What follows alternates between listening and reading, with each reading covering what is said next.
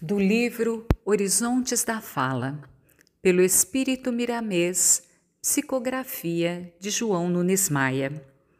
Lição 47: A fala e a simpatia.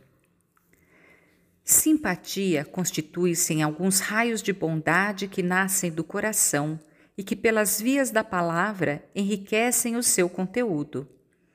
É, por assim dizer, uma sintonia profunda com o amor e uma lavoura que se inicia no campo imenso do espírito, pedindo ao agricultor cuidados imensuráveis para que os frutos sejam abundantes e prestáveis. Quem já deixa mostrar pela expressão, se não pela fala, certos raios de simpatia, está sendo convocado pelo próprio mundo interno a trabalhos valiosos, rumo à autoeducação dos sentimentos, ao aprimoramento dos pensamentos, a reparos profundos na vivência diária. Todavia, não se constrói uma cidade em um dia, e isso seria muito mais difícil no reino do Espírito, que requer da nossa parte muita perseverança, fé e confiança em Deus e em nós mesmos. Trata-se de uma obra divina, pedindo muito, mas muito tempo para a devida consolidação. Entretanto, é bom que comeces e, se ainda não iniciastes, o esforço próprio é a porta pela qual todos os espíritos iluminados passaram, competindo a nós outros seguirmos os seus passos.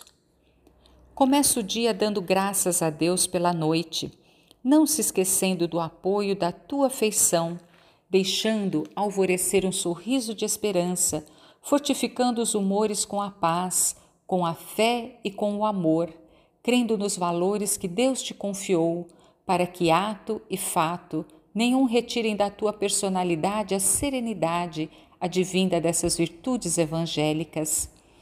Continua o dia como o sol faz sempre, clareando, sempre vivificando tudo, como sentinela dos céus a trabalhar na terra. Sabemos que és dotado de alguma simpatia Ilumina esse estado de alma com a palavra na orientação do Cristo, falando e ouvindo na sintonia do bem que sempre vives.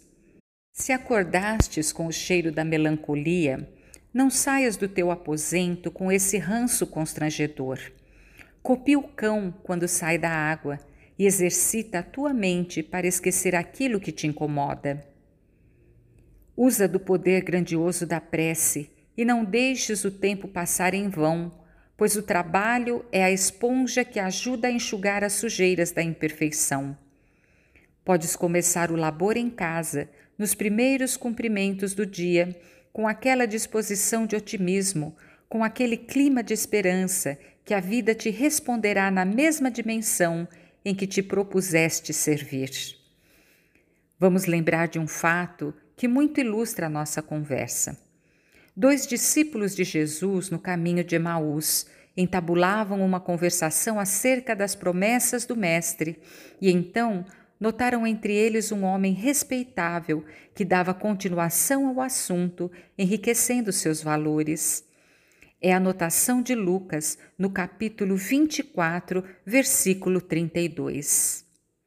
E disseram um ao outro: Porventura não nos ardia o coração quando ele pelo caminho nos falava, quando nos expunha as Escrituras?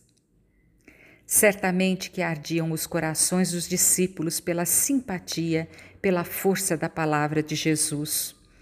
Qual o móvel que para ali atraiu o Senhor?